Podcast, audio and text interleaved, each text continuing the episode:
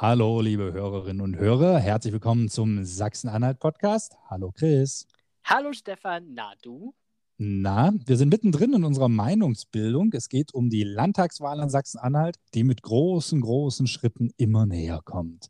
In der vorigen Woche ging es los mit Dr. Kerstin Völkel von der Uni Halle, unsere zweite Folge, die wir mit ihr aufgenommen haben. Und da war so einiges los im Social Media. Es kam gut an, aber es wurde auch viel diskutiert, oder? Es kamen auch viele, es kamen viele verschiedene Kommentare. Was sagst du? Also überwiegend kam es gut an. Wir haben Nachrichten bekommen, dass äh, die Leute das sehr gerne gehört haben, dass sie da auch was gelernt haben, gerade was jetzt zum Beispiel die Meinungsumfragen betrifft, wie das funktioniert. Und äh, dass uns übrigens auch sehr viele zustimmen, dass äh, Plakate zu posten nicht wirklich ein schöner Wahlkampf ist, sondern dass sie sich da von den Kandidaten auch das ein oder andere mehr erwarten. Also das war die gute Seite, die auch überwiegt. Aber es gab eben auch Reaktionen, wo ich den Eindruck habe, dass die Leute den Podcast nicht mal gehört haben oder sich damit beschäftigt haben. Zwar zum Beispiel äh, wurde uns dort ein Kommentar reingeschrieben im Facebook, dass wir doch bitte dieses Mal vorsichtiger sein sollen und nicht wie bei der Wahl in Zeitz, wo wir das Ergebnis schon einen Tag vorher gepostet hätten. Und äh, ich sage, wir haben gar nichts über Zeitz berichtet. Ne? Also das wundert mich dann schon.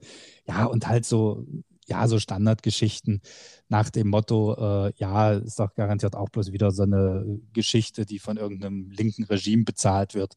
Aber ich glaube, da kann man auch nur drüber, drüber gehen, Mund abputzen, weiter geht's. Politik ist ein heißes Thema aktuell. Es wird mit viel Emotion diskutiert. Äh, jeder hat dort eine Meinung zu. Viele Menschen sind unzufrieden. Und genau deshalb werden wir jetzt auch weitermachen im Mai und unser Schärflein dazu beitragen, dass man sich zur Landtagswahl eine Meinung bilden kann. Genau, du sagst es schon, es ist in aller Munde und wir haben so kleine Debatten vorbereitet, die wir jetzt über die Bühne bringen wollen. Wir haben einen Schlagabtausch nach dem anderen von der Jungen Union gegen die Linksjugend Solet. Wir haben die junge Alternative gegen die jungen Sozialisten und heute beginnen wir mit der Grünen Jugend gegen die jungen Liberalen. Ja, also ich habe es auch gerade schon gesagt und auch tatsächlich so gemeint, wir wollen unseren Teil, unser Schärflein zu beitragen. Wir können in unserem Podcast natürlich nicht allumfassend über alles sprechen, was diese Parteien ausmacht. Da spielt dann sicherlich auch alleine, wenn man die Stimme schon hört oder wenn man das Foto sieht, eine gewisse Sympathie eine Rolle. Deshalb der Tipp an alle, besorgt euch die Wahlprogramme, guckt dort, die sind überall einsehbar auf den Homepages, guckt da rein, ob das auch wirklich das ist, was ihr dann wählen wollt. Wenn ihr da sagt, oh nee, das ist mir jetzt viel zu viel Text, gibt es das vielleicht auch in kurz, dann kann ich euch zum Beispiel den Wahlomaten ans Herz legen. Der dürfte auch dieser Tage online gehen, ungefähr immer einen Monat vor der Wahl. Da gibt es dann eine ganze Latte von Thesen, ähm, die man dann ankreuzen kann. Ja, nein, ist mir egal. Ne, also soll die Autobahn so und so weitergebaut werden und dann macht man sein Kreuz und dann gleicht der Wahlomat das am Ende mit den Antworten der Parteien ab und man kriegt dann so ein Übereinstimmungsprofil, was einen dann schon mal so ein bisschen in, in eine Richtung äh, stupst, wo man dann sieht, ah, okay, mit den Parteien habe ich vielleicht 70, äh, 75, 80 oder 65 Prozent Übereinstimmung und dann nimmt man sich einfach nochmal das Wahlprogramm zur Hand, guckt mal auf den Homepages, vergleicht das Ganze. Kann ich nur wirklich jedem ans Herz legen, aber wie gerade schon gesagt, wir wollen unseren Teil auch zu beitragen. Und das Interview, das jetzt ja jetzt gleich folgt, äh, das ist nicht das einzige, sondern wir unterhalten uns am Ende auch nochmal kurz miteinander, oder? Genau, natürlich äh, werden in so einem Interview viele Dinge gesagt und äh, wir haben uns dann nochmal die Zeit genommen, einige davon zu überprüfen, nochmal einen Faktencheck zu machen und wo wir dann den, ich sage es jetzt mal wie so ein Lehrer, wo wir den Rotstift ansetzen mussten, das werden wir danach nochmal diskutieren und äh, nochmal darauf hinweisen, wo vielleicht sich der ein oder andere Flüchtigkeitsfehler oder Fehler jetzt, wenn man ja, in so einem Podcast und ganz schnell reagieren muss, da rutscht einem auch mal was durch. Ich glaube, das ging uns allen schon mal so. Wie das eben so ist. So, aber jetzt geht's los. Der Sachsen-Anhalt-Podcast. Junge Politik, das ist heute das Thema. Und unsere ersten jungen Leute, das sind Ladies First, Sarah Einzel. Sie ist seit Juni 2020 Sprecherin der Grünen Jugendhalle. Dann hat sie äh, 2020 ebenfalls ein Studium Soziologie und Psychologie hat sie angefangen quasi zu studieren. Und ansonsten, was macht sie noch gerne? Fotografieren, Natur entdecken, ganz viel in Büchern, in soziologischen Büchern, das muss man dazu sagen. Schmökert sie gerne rum. Herzlich willkommen. Ich freue mich ganz besonders, Sarah Einzel. Hallo. Ja, hallo. Schön, dass ich heute dabei sein darf. Dabei ist auch Kai Krause, 1996 in Halle an der Saale geboren und seit 2018 der Landesvorsitzende der Jungliberalen in Sachsen-Anhalt. Seit 2014 studiert er zudem Medizin an der Martin-Luther-Universität Halle-Wittenberg. Ich sage Hallo und herzlich willkommen, Kai Krause. Hallo in die Runde. Ja, ich beginne gleich mal mit unserem ersten Thema, Corona-Pandemie. Ich glaube, das ist so das Thema nach wie vor äh, aktiv, nach wie vor in aller Munde. Und meine erste Frage wäre, wer soll das denn eigentlich alles bezahlen? Jetzt kommen die ganzen Tests dazu. Ich sage auch hier, Ladies first. Sarah? Ja, bevor ich vielleicht auf deine Frage antworte, würde ich gern noch kurz eine Anmerkung machen. Also es ist, äh, es ehrt dich natürlich, dass du mich als Lady bezeichnest. Jedoch identifiziere ich mich nicht als eine Lady, sondern als eine nicht-binäre Person. Und ähm, ja, deswegen würde ich dich bitten, das vielleicht nicht weiter so zu mir zu sagen. Also, die Corona-Pandemie. Ja, ich würde sagen, das ähm, muss der Staat bezahlen und definitiv nicht die Personen, die schon darunter leiden. Ich glaube, wir wissen alle, dass die pandemische Situation die sozialen Ungleichheiten in unserer Gesellschaft noch mehr verstärkt als sowieso schon. Das bedeutet, dass arme Menschen noch ärmer werden und noch weniger Zugang zu beispielsweise Bildung oder eben Arbeit haben. Deswegen bin ich der vollsten Überzeugung, dass ähm, ja, der Staat die Kosten übernehmen muss und vielleicht auch mal ein paar Schulden machen muss. Ich denke, das kann sich äh, der deutsche Staat oder auch Sachsen-Anhalt leisten und ja, später wieder ausgleichen. Das heißt, du würdest sagen, ähm, alles sollte jetzt so bleiben, wie es ist, oder? Äh? Also ich würde überhaupt nicht sagen, dass alles so bleiben sollte, wie es ist.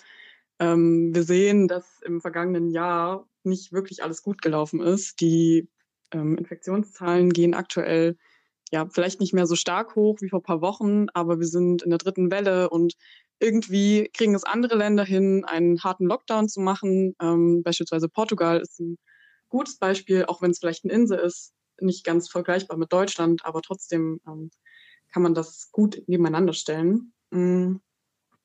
Ich werde der Überzeugung, dass wir die Wirtschaft komplett runterfahren sollten, also so weit wie es eben geht, weil ja, auf Arbeit stecken sich die meisten Leute an. Das passiert nicht im privaten Raum, das passiert vielleicht auch noch in den Schulen.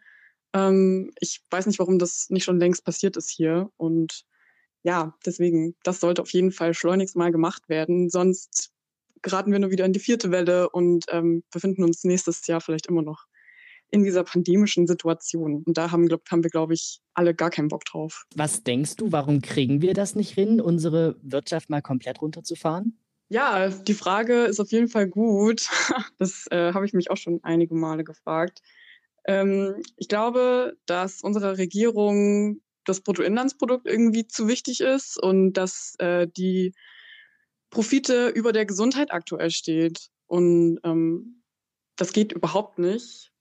Wir sollten das gemeinschaftliche Wohl an erster Stelle sehen und nicht irgendwelche wirtschaftlichen Profite. Die Frage ist ja jetzt, wo, wo soll sich der Staat das Geld herholen? Ich denke, dass Deutschland ein ziemlich reiches Land ist und sich das leisten kann. Und ja, mehr muss ich dazu auch gar nicht sagen. Okay, Kai, wie ist dein Standpunkt dazu?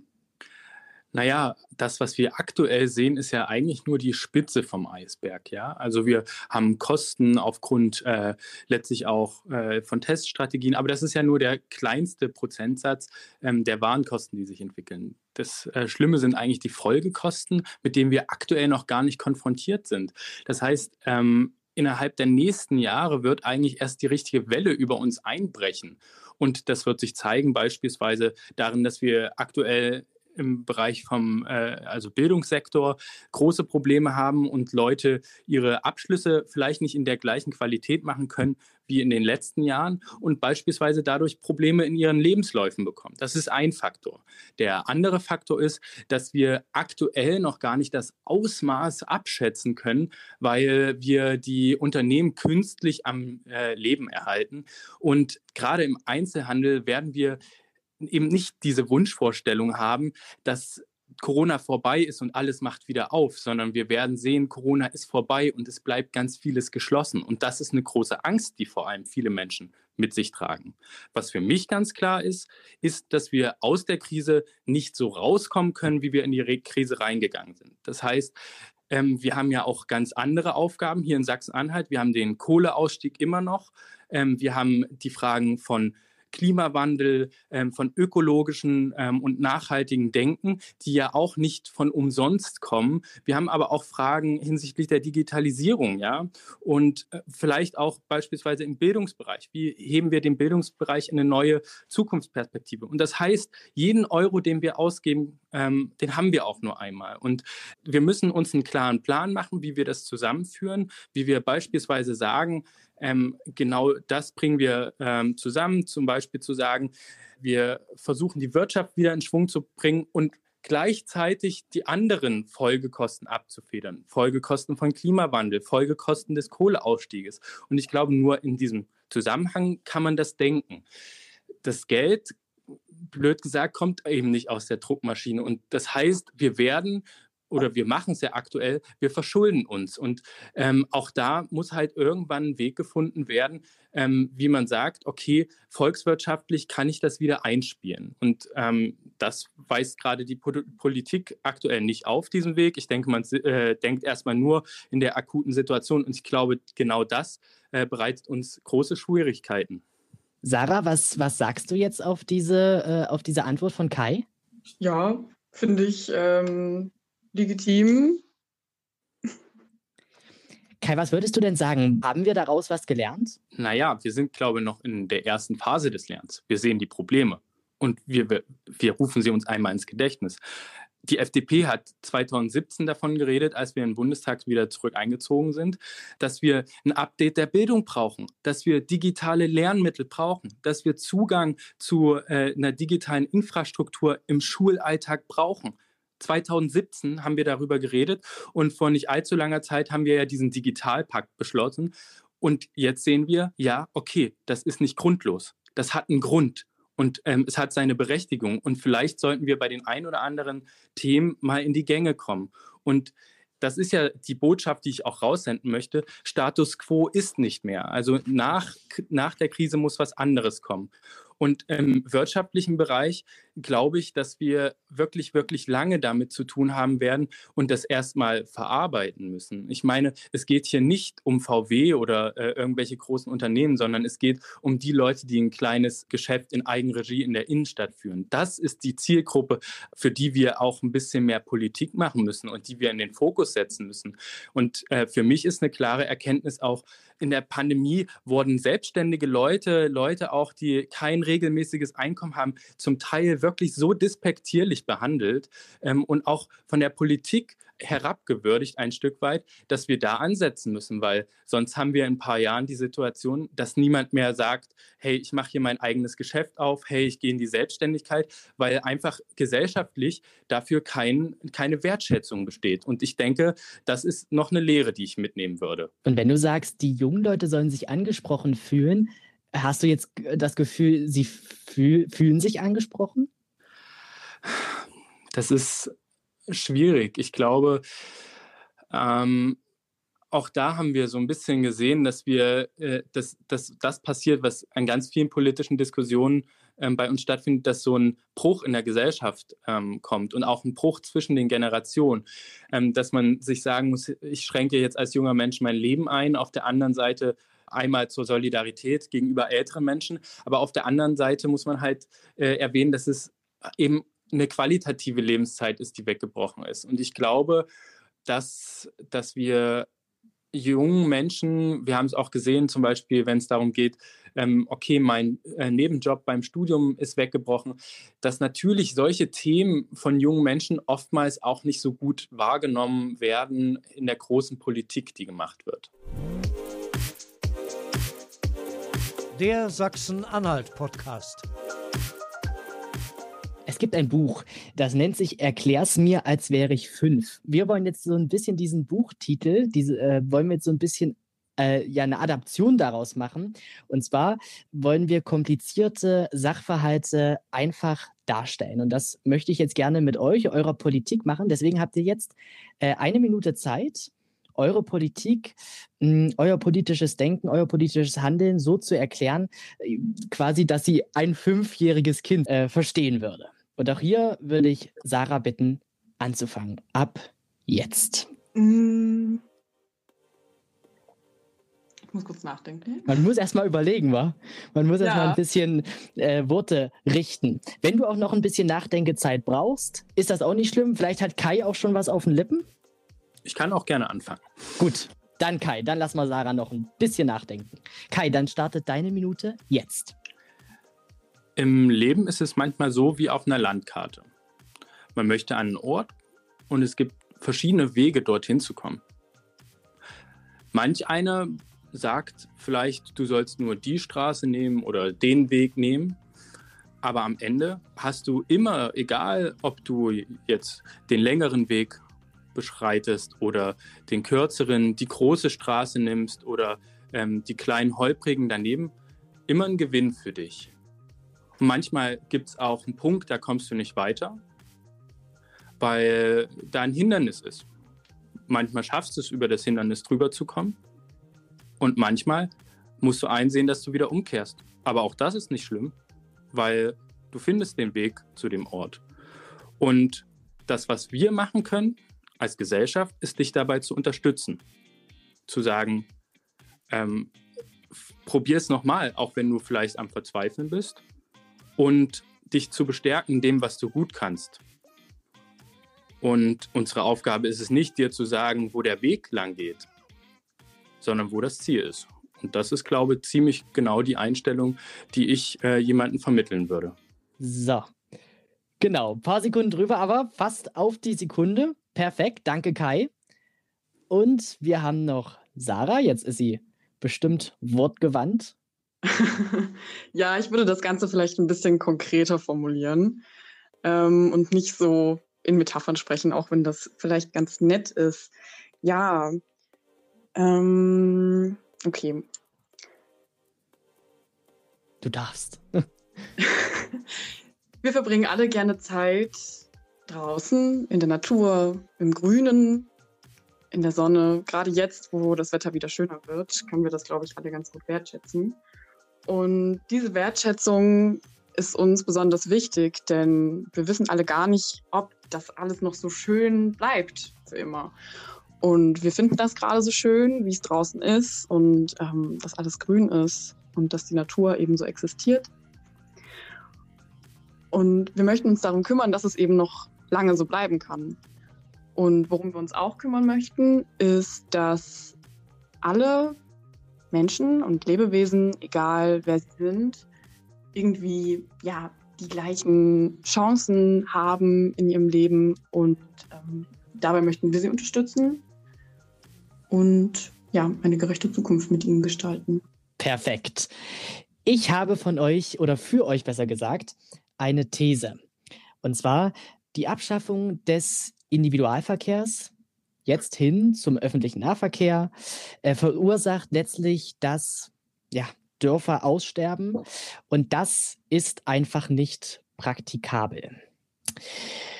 Ich würde gerne eure Standpunkte dazu erfahren und würde gern, dass Kai beginnt. Wir müssen uns erstmal vor Augen halten, dass wir zwei komplett unterschiedliche Realitäten haben.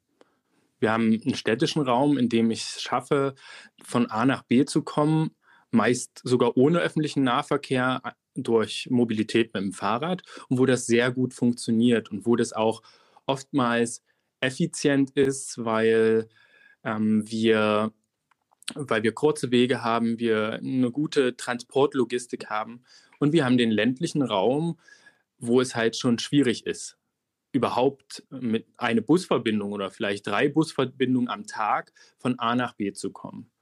Das ist ein historischer Prozess gewesen, ähm, der auch mit dem demografischen Wandel auch im Land einherging. Das heißt, öffentlicher Nahverkehr lohnt sich in der Art und Weise, wie wir ihn denken, erst ab einer bestimmten Zahl an Leuten, die den nutzen.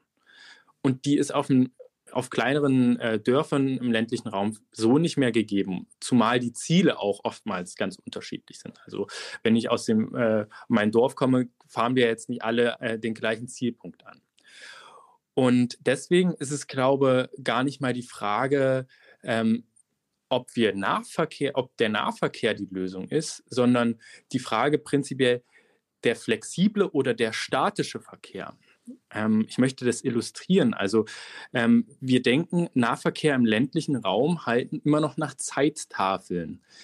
Das heißt, morgens zur Berufszeit kommt ein Bus ähm, und abends oder äh, nochmal morgens. Ähm, und wir müssen davon wegkommen. Wenn wir sagen, wir wollen mehr ähm, Nahverkehr, auch auf dem Land, müssen wir über Modell, äh, Modelle äh, drüber nachdenken, wie ein Bürgerbus. Das heißt, wo man auch auf die individuellen Gegebenheiten ähm, der Person eingeht, wo das vielleicht auch ein bisschen noch als Gemeinschaftsfaktor wirken kann.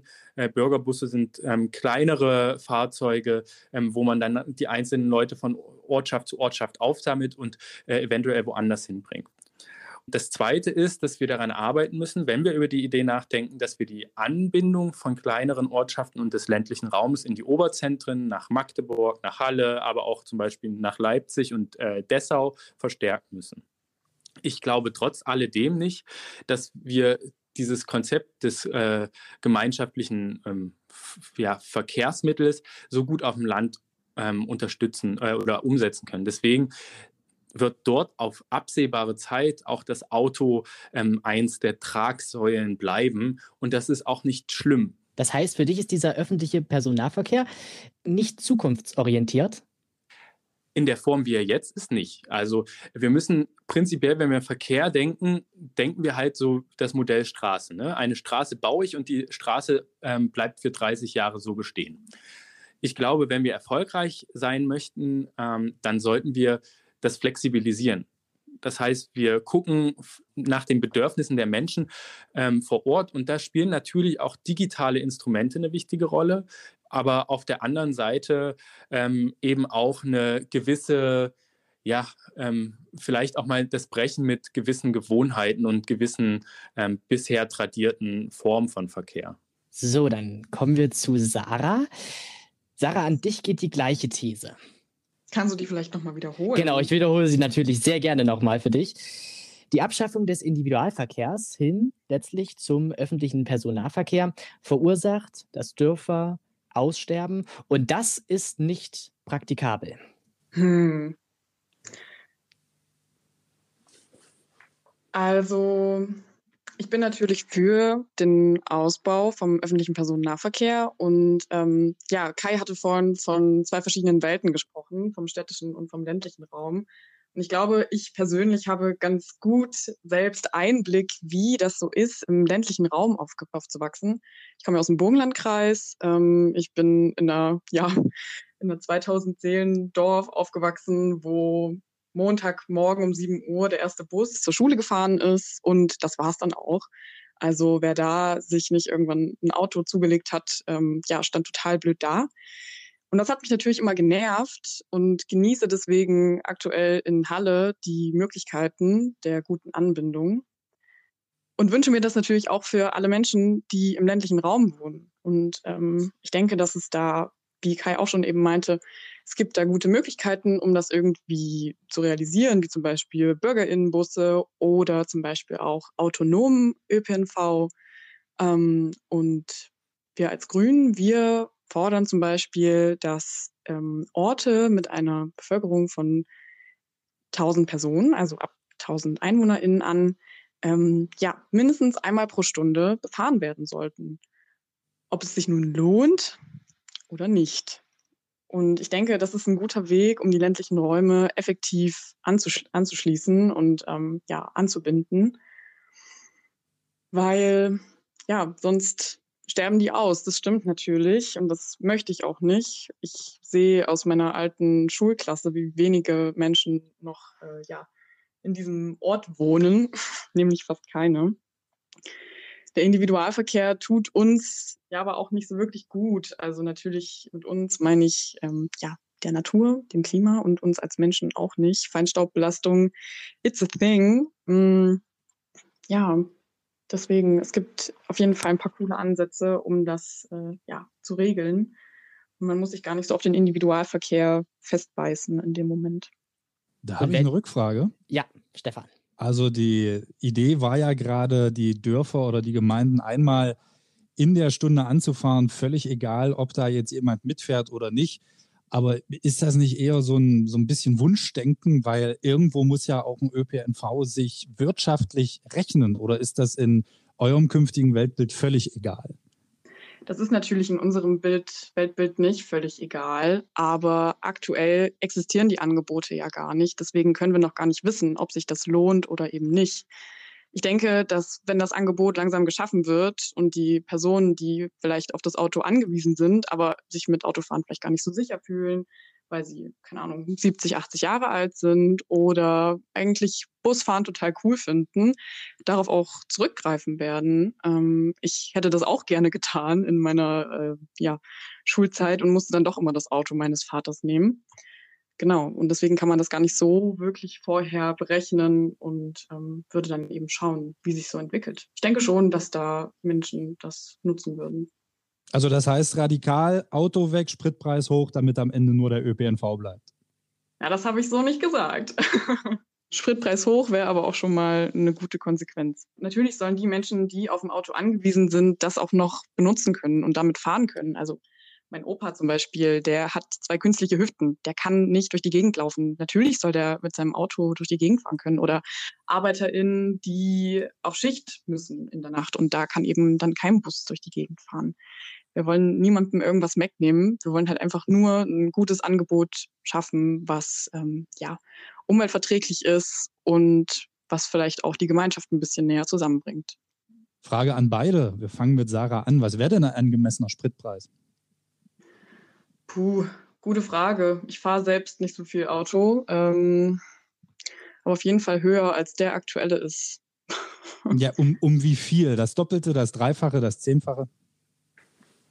Ich kann keine konkrete Zahl nennen. Aber der, es soll sich dann trotzdem noch jeder leisten können, obwohl es teurer ist. Okay, Kai, was sagst du?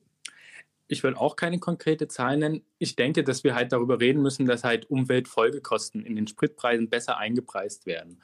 Ich denke, dass es zum Beispiel möglich ist, ähm, selbst dann den Sprit, also ähm, wenn man sagt, okay, gibt gewisse äh, Mechanismen, nach denen das funktioniert, dass am Ende wir mit dem gleichen Spritpreis rauskommen. Das ist jetzt nur eine Hypothese, aber theoretisch beispielsweise, ähm, es gibt sowas, das nennt man Zertifikatehandel.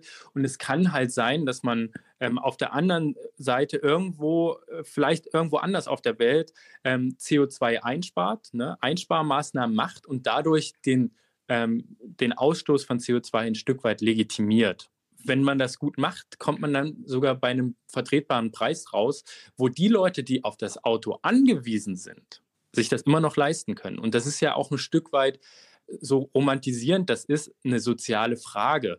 Weil früher war es auch nur so, dass es eine gewisse Oberschicht ein Auto leisten konnte, weil die Anschaffungs- und die ähm, äh, Unterhaltungskosten so hoch waren. Wir müssen halt aufpassen, dass wir genau solche Bilder und solche Ängste nicht bedienen, ähm, dass man am Ende dasteht und sagt, okay, es gibt halt Leute, die sich das trotzdem noch leisten können, aber die, die vielleicht darauf angewiesen sind, weil sie Berufspendler sind und weil eben trotz aller Maßnahmen vielleicht ihre, ihre ganz individuelle Verbindung ähm, per Zug oder sonst irgendwas nicht bedient wird, dass sie trotzdem noch von A nach B kommen. Und wie viele Leute sollen das am Ende in irgendwelchen ähm, Büros prüfen, ob jetzt gerade für Heinz Müller das gilt, dass sein Bus nicht dann fährt, wenn er es braucht und er dann gegebenenfalls noch eine Rückerstattung bekommt, um sich den Spritpreis leisten zu können? Der soll gar keine Rückerstattung bekommen. Der, also der Spritpreis soll sich am Markt bilden. Wenn wir äh, sagen, okay, wir preisen besser oder wir preisen äquivalent die Umweltfolgekosten ein und dann braucht man eben nicht diesen Wust an, ich bekomme jetzt äh, pro, pro gefahrenen Kilometer eine Kilometerpauschale, die ich absetze von meiner Steuer und drei Anträge äh, ausgefüllt habe für ein paar Euro am Ende. Es geht darum, letztlich, dass in dem Wertschöpfungszyklus der vorher statt, stattfindet, bevor beispielsweise das Benzin in meinem Tank ist, abzubilden. Und dann hat der Endverbraucher nämlich damit gar kein Problem mehr, weil er ähm, sozusagen sich sein Geld nicht zurückholen muss, sondern das vorher stattgefunden hat. Okay, habe ich verstanden. Eine Rückfrage noch an Sarah. Was soll denn über den Benzinpreis oder über die Höhe des Benzinpreises gesteuert werden, deiner Meinung nach? Was soll das für einen Effekt haben? Ja, das soll den Effekt haben, dass ähm, das Geld, was, womit äh, ja, der Benzin bezahlt wird, an der richtigen Stelle ankommt. Ähm, und dass damit vielleicht irgendwelche mh, mm, ja, Ausschöpfungen von fossilen ähm, Energien nicht ausgeglichen werden können, aber dafür im Gegensatz, also im Gegenzug etwas ja, für die Natur oder für das Klima getan werden kann. Dann andere Frage, alle sprechen von E-Mobilität. Wie sieht das Ganze denn aus, wenn es irgendwann oder wenn es vielleicht nur noch E-Autos gibt? Ist das dann besser? Das ist schon besser, weil es eben nicht mehr um fossile Energien geht. Natürlich ähm, müssen die Batterien auch irgendwo gewonnen werden, das ist uns allen bewusst, aber erneuerbare Energien, die gerade in Sachsen-Anhalt auch stark gemacht werden sollten, sind unsere Zukunft, um es mal so zu sagen. Also ähm, womit wir dann ähm, ja, den Strom auch einfach machen können. Der muss ja auch irgendwo herkommen, um es mal ganz blöd zu sagen. Und ja, E-Mobilität ist auf jeden Fall die Zukunft und ähm, da sehe ich uns. Bist du derselben Meinung, Kai? Ich glaube, dass die E-Mobilität ganz viele Hindernisse noch hat. Also das fängt dabei an, ähm, dass wir eine gewisse Leistung abrufen müssen. Und wenn das ähm, in einer Straße fünf Haushalte gleichzeitig machen, um ihr Auto zu laden, dann äh, kollabiert das Netz. So, ganz einfacher, einfaches Faktum. Also funktioniert es wahrscheinlich nicht in der breiten Anwendung ähm, unter den bisherigen Bedingungen. Ähm, das Zweite ist, dass natürlich eine Batterie immer nicht so toll ist wie eine Flüssigkeit, die ich in irgendeinen Tank füllen kann, weil ähm, das bringt Probleme beim Transport mit sich, ähm, aber auch in der Speicherung. Das heißt, ich bin nicht der Überzeugung, dass das Elektroauto vielleicht die end, äh, äh, endgültige ähm, und definitiv gute Lösung ist.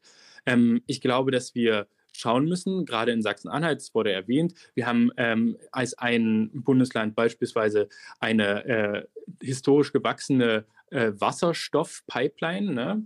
Und auch, dass wir zum Beispiel, das ist ja gemeint mit Ideologie offen, auch wenn das zum Beispiel Christian Lindner sagt und äh, dann alle schon wieder unken. Es geht darum, dass es vielleicht viele Wege nach Rom gibt. Und da müssen wir zum Beispiel schauen, synthetische Kraftstoffe sind aktuell noch nicht so energieeffizient äh, produzierbar. Bei der Wasserstoffpyrolyse ist es auch noch nicht so, dass man sagen kann, das ist energetisch so sinnvoll in der Massenanwendung. Aber wir müssen natürlich auch uns die Frage stellen, ja, ähm, solange wir noch Kohlestrom im Netz haben, solange wir was anderes noch im Netz haben, ähm, von mir aus auch wer gegen Atomkraft ist, Atomstrom, macht es das im Endeffekt alles besser. Und ich bin der Ansicht, da sind wir noch nicht am Ende der Diskussion angelangt. Und ähm, wie gesagt, Technologieoffenheit, weil es viele andere Möglichkeiten gibt, die vielleicht ähm, auch ein bisschen komfortabler sind. Also ich glaube, äh, es ist super, wenn man an eine Tankstelle fahren kann und die Leute trotzdem ähnlich gewohnte Mechanismen haben. Und am Ende muss man zum Beispiel ein was berücksichtigen, das ist so dieses, dass man einmal komplett das durchdenkt. Ne? Also wenn ich mir jetzt ein neues Auto mit Elektroakku hole, dann ist da ja in der Wertschöpfung ähm, oder in, in, der Entstehung dieses Autos schon ganz viel Umweltschaden passiert. Das passiert auch beim ganz normalen Auto, aber es ist zum Beispiel eine Frage, die sich jeder individuell äh, stellen muss. Auch beispielsweise beim Benziner. Nehme ich jetzt meinen alten Benziner, der 15 Jahre alt ist und dafür aber noch 8 Liter schluckt, noch für die Zeit, wo ich ihn ausfahren kann, oder kaufe ich mir ein neues Auto, ähm, was geringer, ähm, geringeren Verbrauch hat, geringeren CO2-Ausstoß, habe aber damit sozusagen ein weiteres Fahrzeug in die Welt gesetzt. Und ich glaube, das muss in der zukünftigen Diskussion darüber noch eine größere Rolle spielen. Sarah, möchtest du da noch was erwidern? Ja, ich würde gerne ergänzen, dass ja gar nicht alle Menschen ein Auto unbedingt besitzen müssen. Es gibt so tolle Sachen wie Carsharing, die gerade ähm, ja in Leipzig und Halle mit Teilauto zum Beispiel oder keine Ahnung, was es noch für tausend andere Marken gibt inzwischen. Das Angebot ist auf jeden Fall da. Ähm, ja, Carsharing kann wahrgenommen werden. Man muss ein Auto nicht besitzen. Äh, man kann sich das teilen, ob nun mit FreundInnen, der Familie oder vielleicht auch mit fremden Menschen. Ähm, genau, kann man das so tatsächlich auch noch ähm, umweltschonender nutzen und muss gar nicht immer ein neues Auto dafür kaufen. Gut, wir haben ja jetzt vom Dorf gesprochen. Das war mir jetzt nicht so klar, dass wir immer noch im ländlichen Raum sind. Der Sachsen-Anhalt-Podcast. Wir wollen jetzt, unser nächster Punkt, mit euch so ein bisschen über Umweltschutz und Nachhaltigkeit sprechen. Und äh, ich habe mal eine ganz allgemein gefasste Frage. Kann denn Sachsen-Anhalt, wir als Bundesland, können wir deutschlandweit oder auch europaweit, was das Thema Umweltschutz, was das Thema Nachhaltigkeit betrifft, etwas erreichen? Sarah ob wir etwas erreichen können. Genau, wir als Bundesland. Oder ist das eher so, äh, ja, Ameise schiebt äh, äh, ja Dreirad an, also funktioniert es quasi nicht oder, oder doch? Doch, ich denke schon, dass wir das als Sachsen-Anhalt machen können. Wir haben in Skopau noch ein äh, Kohlewerk und also als Beispiel. Und wir fordern den Kohleausstieg bis 2030. Ich denke, ähm, dass allein ein kleines Kohlekraftwerk äh, schon einen großen Unterschied machen kann tatsächlich. Ja, generell denke ich, dass nicht nur immer so groß gedacht werden muss und dass auch kleine Kreise ähm, ja, einen Impact haben können. Das heißt, bis 2030 ist das realisierbar.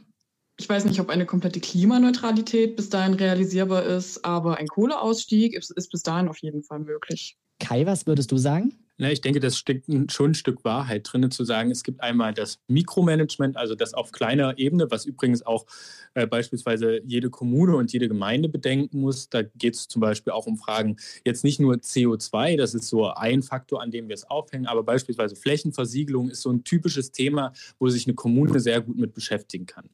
Und ich glaube, um seinem Gesamtansatz auch ein Stück weit Legitimität zu verschaffen, ähm, brauchen wir auch im Kleinen immer den, die, zumindest die Bereitschaft, ähm, den Weg mitzugehen. Aber ich denke, im großen Kontext, also Sachsen-Anhalt wird jetzt nicht das Weltklima retten. Das ist eine äh, Erkenntnis, so traurig sie ist für uns alle, ähm, die wir jetzt hier zusammengekommen sind. Aber es ist halt mal so, es braucht übergeordnete Regeln, die halt zum Beispiel auch dafür sorgen, dass, groß, äh, dass es zu keinen Verlagerungen kommt. Zum Beispiel könnten wir jetzt sagen, wir wollen in Sachsen-Anhalt vermeintlich klimaneutral werden, dann würde sich all das, was hohe Emissionsausstöße produziert, einfach verlagern. Und so ist es ja in der Vergangenheit auch passiert. Deswegen funktioniert dieser auf eine Region ähm, bezogene Ansatz im Grunde genommen nicht.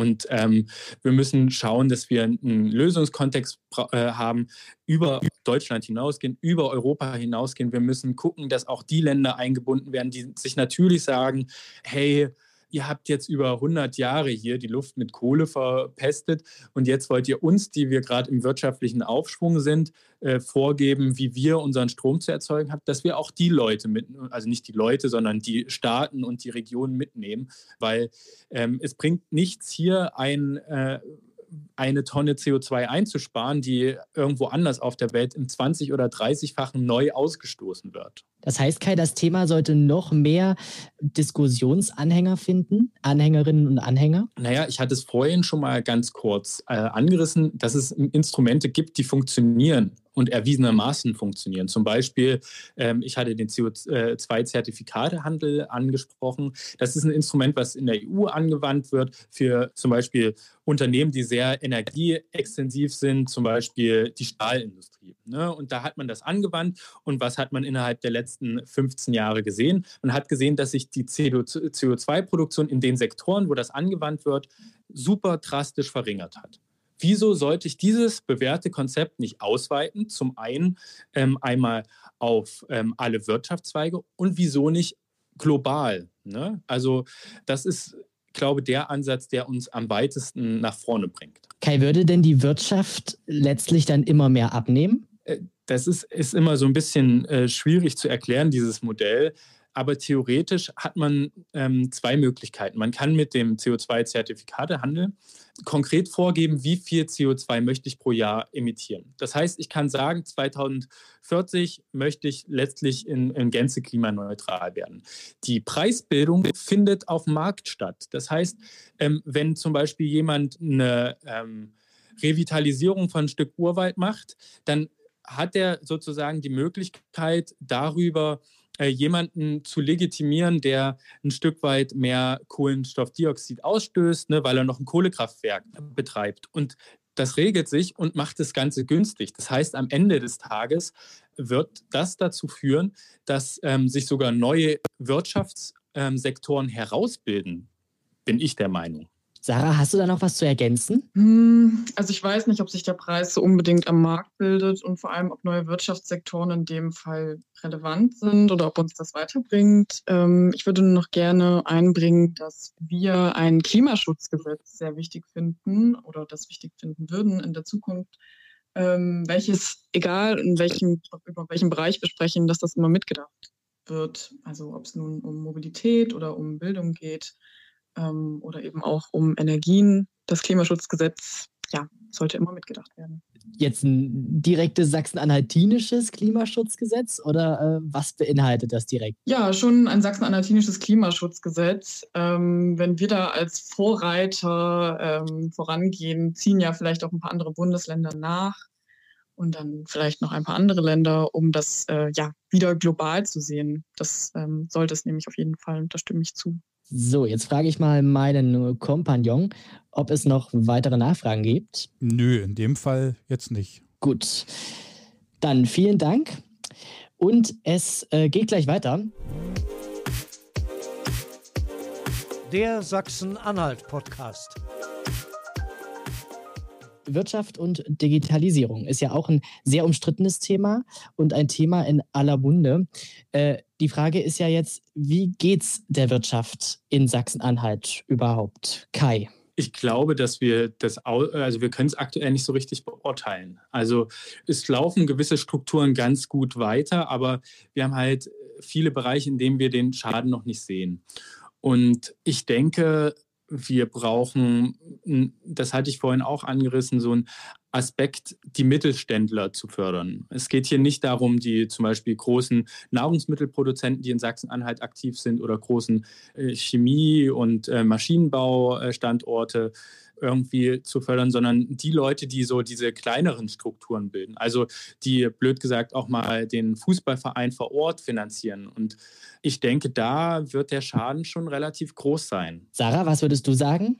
Hm, ich weiß auch nicht so genau, wie exakt es der Wirtschaft in Sachsen-Anhalt geht. Aber was ich weiß, ist, dass wir sehen, dass durch ja, Klimakrise, Digitalisierung und ein Strukturwandel, der irgendwie stattfinden muss und eben, dass die Pandemie uns auch zeigen, dass ein tiefgreifender Wandel in der Wirtschaft irgendwie notwendig ist. Und ja, dass der, also dass die Wirtschaft in Zukunft irgendwie für die Menschen arbeiten sollte und eben im Einklang mit der Natur sein sollte und der Erfolg nicht am Bruttoinlandsprodukt gemessen werden sollte, weshalb ich das vielleicht auch nicht so ganz gut im Kopf habe. Das heißt, die Wirtschaft arbeitet jetzt gerade gegen die Menschen? Wenn man es so sieht, ähm, schon, ja. Also vielleicht für einen kleinen Anteil der Menschen oder der Bevölkerung, nämlich die Menschen, die von der Wirtschaftsweise, die vom Kapitalismus eben profitieren. Aber das sind eben die wenigsten in unserer Bevölkerung.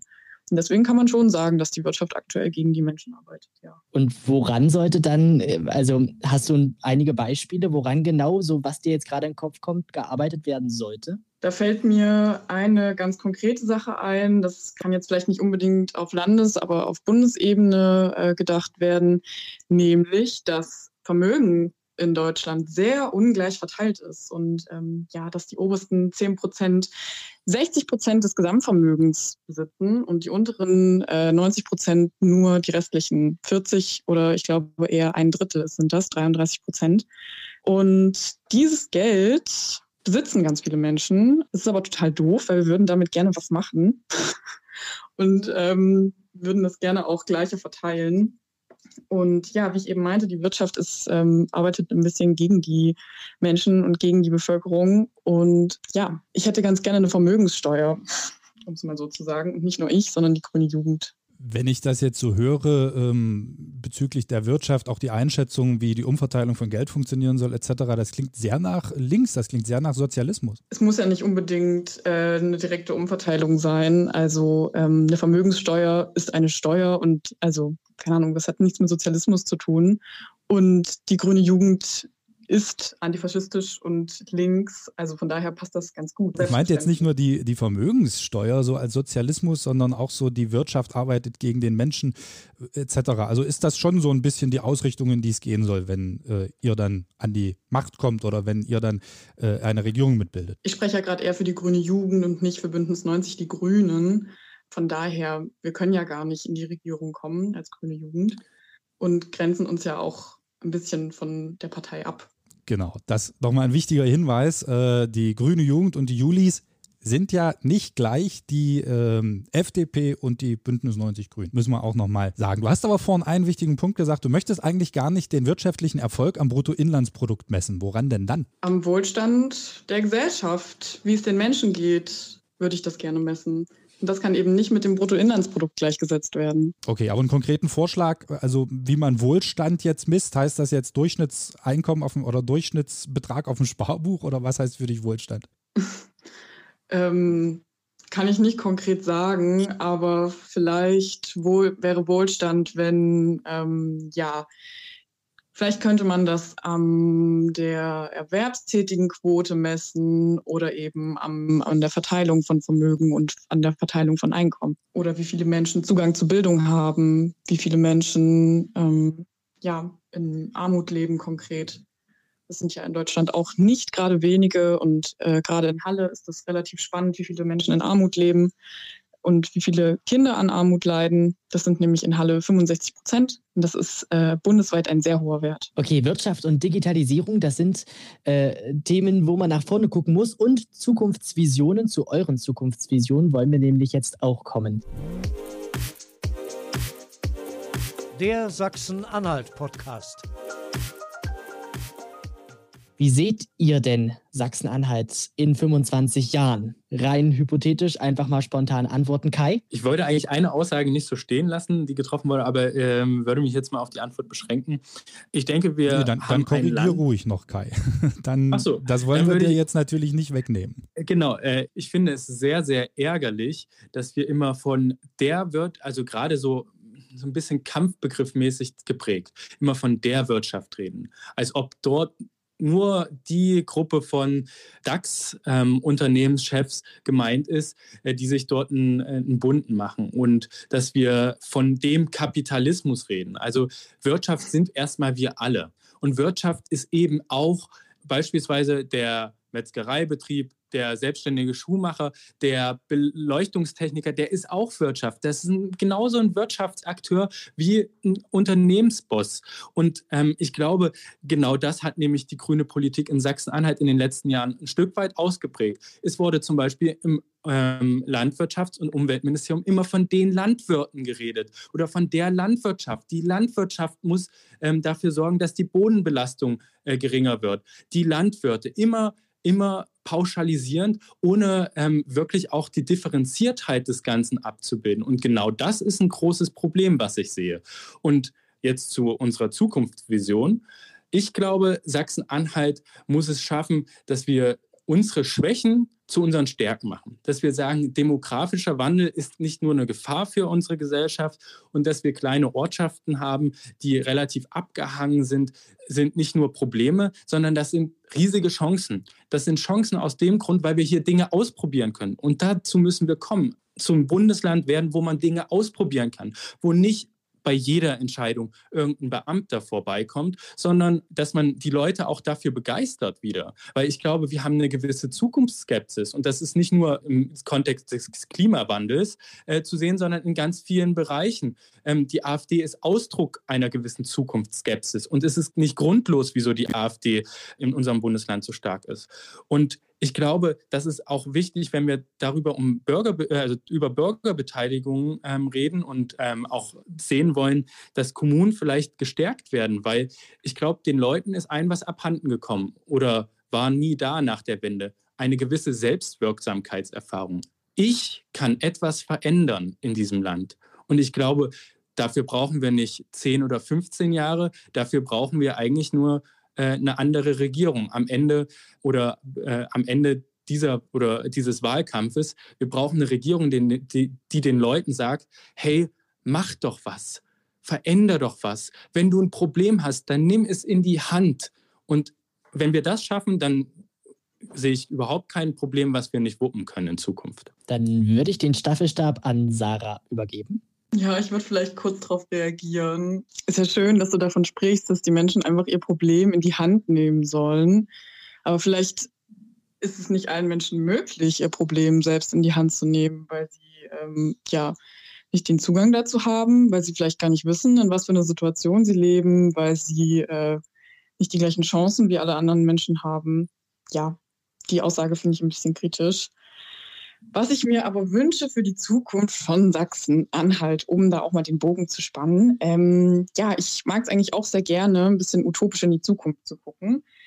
Ich bin, also ich würde mich freuen und ich würde es total gut finden, wenn wir in Zukunft irgendwie, ja, einen sozialverträglichen Wandel anstoßen, die sozial-ökologische Transformation, wie das auch immer wieder genannt wird, ähm, dass wir ressourceneffizient arbeiten, zum Beispiel mit einer Kreislaufwirtschaft und ja, dass wir irgendwann und hoffentlich nicht allzu spät CO2-neutral sind. Das wäre wirklich ein Traum.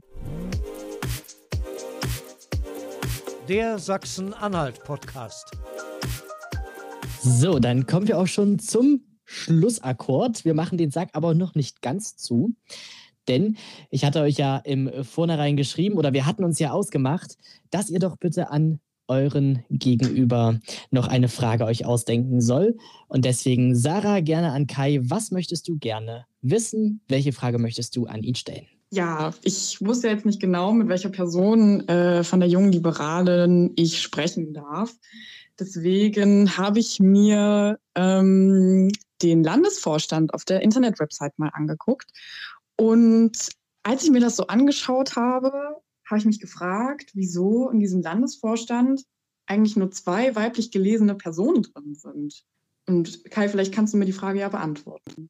Ja, ich, das ist ganz äh, eine schwierige Frage, weil wir uns die jedes Mal selbst stellen. Ich glaube, äh, es ist schlicht und ergreifend erstmal ein Abbild von den Verhältnissen, wie unsere Mitglieder ähm, ähm, strukturiert sind. Also das gibt ziemlich genau für unseren Landesverband das Mitgliederverhältnis zwischen ähm, weiblich-männlich wieder. Das ist ein Problem, was wir sehen, was wir auch nicht äh, eigentlich nicht tatenlos, äh, wir wollen da nicht tatenlos zusehen, aber das Problem ist halt, dass es oftmals gewachsene Strukturen sind, die jetzt auch nicht mit mir zum Beispiel angefangen haben als Landesvorsitzenden, sondern über Jahrzehnte ähm, irgendwie so auch eine gewisse Konnotation immer dabei ist. Liberal ist so total männlich angehaucht und es gab ja auch einen Grund dazu. Erinnern wir uns an Rainer Brüderle oder sonst irgendjemand. Ich glaube, wir würden das gerne ändern, aber oftmals hat man so ein Problem wenn man sich trifft zum Beispiel, ist es total unangenehm, wenn man, weiß ich nicht, die einzige Frau ist oder nur zwei Frauen da sind.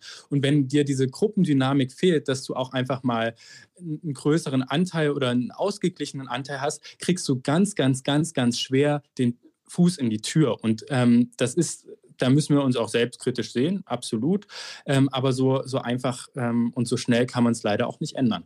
Aber habt ihr jetzt zum Beispiel keine Quote für ähm, Frauen oder Flint-Personen? Nein, das haben wir nicht. Aber zum Beispiel, ich äh, weiß nicht, wie es jetzt aktuell ist, aber der letzte Bundesvorstand war weiblich dominiert bei uns, obwohl beispielsweise der weibliche Anteil äh, bundesweit nur bei einem Viertel lag, ähm, war der letzte Bundesvorstand mit einem Überhang an Frauen. So kann ich es nur wiedergeben. Und letztlich ist es halt dann auch mal ein bisschen situativ abhängig. Natürlich ist eine Quote immer gut, aber ich kann zum Teil ja, wenn wir uns ehrlich in die Augen sehen, ähm, und gucken, wie die Jugendorganisationen in Sachsen-Anhalt aufgestellt sind. Ich bin froh, wenn sich Leute überhaupt in Vorständen engagieren und wenn Leute bereit sind, Verantwortung zu übernehmen. Und dann ist es mir, blöd gesagt, wirklich egal, welchen Geschlechtes oder welcher äh, ähm, äh, Zuordnung. Kai, deine Frage an Sarah, bitte jetzt. Zwei kurze Fragen, die ich mir immer gestellt habe.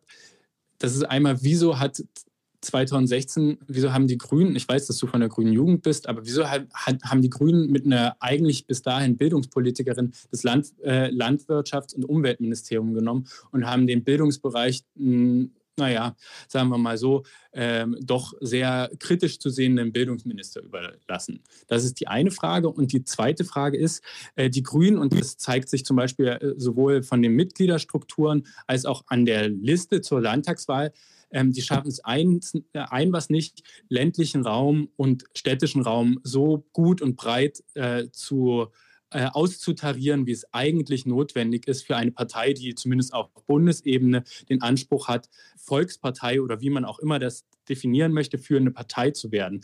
Wie wollt ihr das ändern? Wie wollt ihr eine gewisse Empathie und auch eine gewisse Ansprache an die ländliche Bevölkerung hinbekommen? Puh, also auf deine erste Frage kann ich nicht antworten. Ähm, 2016 war ich gerade mal 15 Jahre alt und äh, war in diesen ganzen Strukturen noch nicht wirklich aktiv. Da hatte ich keinen Einfluss und diese Entscheidung kann ich jetzt nicht mehr nachvollziehen. Das tut mir leid, aber ich kann gerne mal nachfragen und dir diese Antwort später mitteilen. Auf die zweite Frage, ja, es ist natürlich schwierig, ähnlich wie du gerade das Dilemma mit den ähm, ja, verschiedenen Geschlechtern aufgeboten hast, kann ich das jetzt natürlich auch mit Stadt und äh, Land. Die ländlichen Strukturen sind nicht so stabil. Wir haben im Salzlandkreis 40 Mitglieder bei den Grünen. Ähm, und da dann direkt Menschen auch für Landeslisten zu gewinnen, ist natürlich nicht unbedingt das Einfachste. Wir geben aber unser Bestes, indem wir ähm, mit den Menschen dort ins Gespräch kommen, die empowern und denen sagen, hey, schaut mal, wir stellen gerade unsere Landesliste auf. Es wäre total cool, wenn ähm, ihr auch dafür kandidieren würdet, weil wir eben die ländlichen Räume genauso ähm, repräsentieren wollen wie die städtischen Räume. Und nun, ja, kann man zum Beispiel bei mir ja auch sagen, dass ich beides eigentlich ganz gut vertreten kann, indem ich ja im Burgenlandkreis aufgewachsen bin und jetzt nun mal fürs Studium nach Halle gezogen bin. Ich denke, der Anspruch einer Volkspartei, wie du es gerade genannt hast, gerecht zu werden, weiß ich gar nicht, ob der unbedingt ähm, ja besteht, ob man sich an diesem Bild überhaupt orientieren möchte. Aber ja, ich denke, das ist alles irgendwie machbar mit den ländlichen Räumen. Herzlichen Dank und zwar an unsere heutigen Kontrahenten. Das waren Sarah Einzel von der Grünen Jugend. Vielen Dank an dich und Dankeschön auch von den jungen Liberalen Kai Krause. Vielen Dank, euch alles Gute und auf Wiedersehen. Eine ganz kurze Sache, es tut mir leid, dass ich das noch eingrätschen muss. Ähm, wir sehen es durchaus kritisch, dass ihr auch die junge Alternative eingeladen habt, auch wenn ihr eben ja alle parteipolitischen Jugend mal zu Wort kommen lassen könnt, ist das eine Organisation, die vom Verfassungsschutz beobachtet wird und als rechtsextrem eingestuft wird. Und ich denke nicht, dass man diesen Aussagen eine Bühne geben sollte. Aber vielen Dank für die Einladung. Ich habe mich, äh, ja, ich habe mich gefreut. Das war er, der erste politische Schlagabtausch mit den Jugendorganisationen der Parteien. Heute zu Gast Sarah Einzel von der Grünen Jugend und Kai Krause von den Jungen Liberalen ja, das ein oder andere Mal ist ein Thema aufgeploppt, für das hatten wir dann gar nicht mehr so richtig Zeit, nämlich die Digitalisierung. Aber da hast du ja im Vorfeld schon deine Erfahrung gemacht, als es darum ging, die Grüne Jugend und die Julis zum Podcast einzuladen. Genau, da habe ich natürlich auch recherchiert im, im Internet und da ist mir aufgefallen, äh, auf der eigenen Homepage der Julis unter dem Punkt Neuigkeiten, äh, da gab es auch die letzte Aktualisierung, 26. Oktober 2020, 23.09., 10.09., also auch schon äh, ein ganzes Weilchen her, aber die Kontaktaufnahme zu ihnen, die war ganz unproblematisch. Also sie haben gleich als erstes geantwortet auf unsere Anfrage und äh, das hat gut gepasst. Also da muss man ja Neuigkeiten auf der Homepage dann schon in Anführungsstriche setzen. Ja, bei den Grünen, bei der Grünen Jugend, da war die äh, Kontaktaufnahme komplizierter. Wir haben sie natürlich auch, die jungen Leute, oder mehrere junge Leute, muss man sagen, angeschrieben. Äh, es hat ein Weilchen gedauert, äh, auch die Homepage war offline zwischendurch, aber auch sie haben uns letztlich äh, geantwortet. Somit waren sie heute zu Gast. Ja, das hast du jetzt aber sehr lieb ausgedrückt, weil, wenn ich da jetzt mal sehe, wie viel Energie wir da reingesteckt haben, auf Facebook, auf Twitter wo es überall keine Antwort gab. Die Conny Lüdemann haben wir dann angeschrieben und sie hat dann mit reagiert und dann kam ja auch die Mail zurück. Also ich vermute mal, sie hat da nochmal ihre Stimme geltend gemacht. Das wollte ich jetzt so nicht sagen. Liebevoll Druck gemacht. Liebevoll Druck gemacht, okay. Gut, aber wir haben ja äh, versprochen, dass wir einen kleinen Faktencheck machen, dass wir uns also ein paar Sachen nochmal vornehmen aus dem Podcast. Das ist jetzt natürlich kein Anspruch auf Vollständigkeit. Wenn euch noch irgendwas auffällt, dann schreibt uns das gerne, kommentiert uns das drunter. Ja, der erste ist vielleicht gar kein wirklicher Faktencheck. Das ist bestimmt auch nur ein Versprecher gewesen von der Sarah. Ähm, Portugal ist keine Insel. Nee, Portugal ist keine Insel. Ne, und da können wir auch ganz schnell, glaube ich, einen Haken dran machen an diese Geschichte.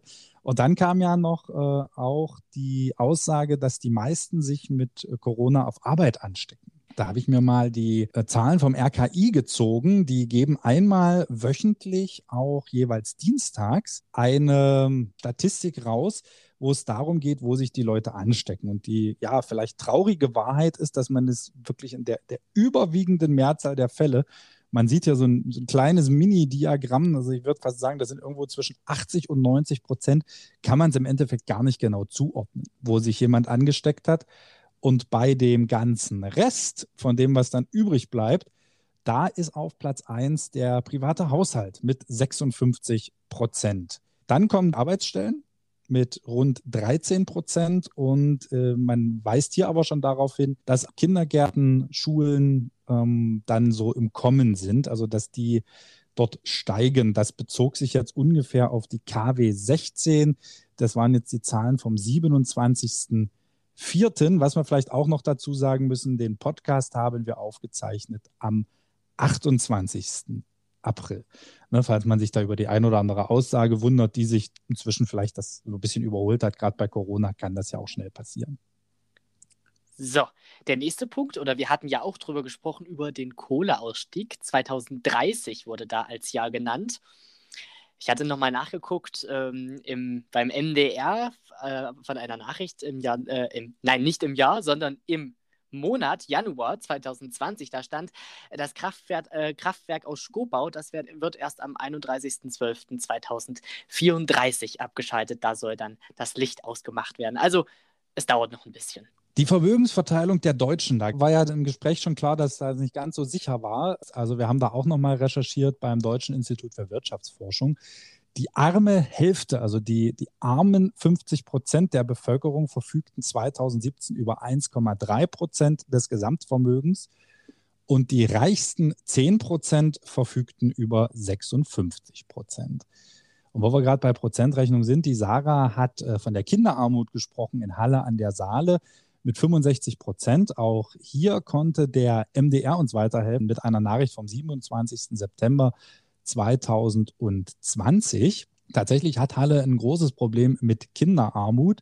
Jedes dritte Kind in der Stadt lebt in einem Haushalt, der Sozialleistungen bezieht. Wenn man das jetzt statistisch sieht, sind es nicht 65 Prozent. Ähm, ich vermute mal, dort ist Fehler passiert, weil in einigen Stadtteilen, wie zum Beispiel Halle Neustadt, Dort liegt der Anteil der Kinderarmut deutlich höher. Da waren es 2017 sogar 72,9 äh, Prozent, also fast drei Viertel der Kinder.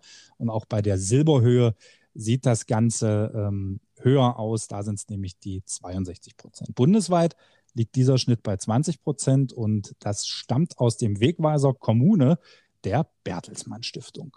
So, und dann kam ja noch äh, die Frage von Sarah, äh, zwei Frauen äh, äh im Landesvorstand äh, der Julis oder nur zwei Frauen im Landesvorstand. Allerdings haben wir auch da nochmal nachgeguckt. Äh, wir haben nur eine von neun gefunden und im Bundesvorstand sogar drei von elf. Bei der Grünjugend zur Vollständigkeit, da sind es im Landesvorstand drei Frauen von fünf Mitgliedern und im Bundesvorstand sechs Frauen von neun. Und dann kam ja noch die Frage auf, was die Claudia Dalbert vor der Karriere als Ministerin im Landwirtschaftsministerium gemacht hat. Und auch da habe ich nochmal recherchiert auf ihrer Homepage. Äh, sie ist Professorin an der Uni in Halle und hat dort Lehrerinnen und Lehrer bzw. Pädagoginnen und Pädagogen in pädagogischer Psychologie ausgebildet. So, jetzt haben wir, glaube ich, vieles genannt, äh, um ein bisschen äh, womöglich Klarheit zu verschaffen. Und haben den Rotstift nochmal angesetzt, ne? aber im Eifer Orange, des Gefechts. Orange. Orange. Ja, ich, wie gesagt, im Eifer des Gefechts, da kann man ja auch mal äh, eine Zahl durcheinander hauen, wie auch immer. Das, das ist uns, glaube ich, allen schon mal in irgendeiner Form passiert. Aber von den Einstellungen her fand ich das total spannend, wenn man das mal politisch so einordnet. Gut, die Sarah hat es ja selber auch gesagt, dass die grüne Jugend natürlich nicht die Grünen sind, sondern dass sie viel weiter links stehen. Ich finde, das hat man auch in ihren Äußerungen und ihren Ansichten gemerkt. Und bei den jungen Liberalen, ich fand da durchaus hatte man so ein paar grüne Ansätze, dann aber doch wieder so mit liberalen oder den Ansichten der FDP verknüpft. Und das ist durchaus ja auch ein spannender Ansatz. Mal sehen, ob sie sich da in ihrer Partei auch durchsetzen können. Richtig. Und somit sagen wir Danke fürs Zuhören von unserem ersten Schlagabtausch äh, dieser jungen Parteien und bald geht's weiter. Nicht bald, sondern genau in der nächsten Woche, immer Donnerstag ab früh um sechs für die Frühaufsteher, wenn sie auf Arbeit fahren. Da ist die neue Folge online. Dankeschön, tschüss, abonniert uns gerne. Macht's gut, ciao. Tschüss. Sie hörten den Sachsen-Anhalt-Podcast. Hörgeschichten für Sachsen-Anhalt.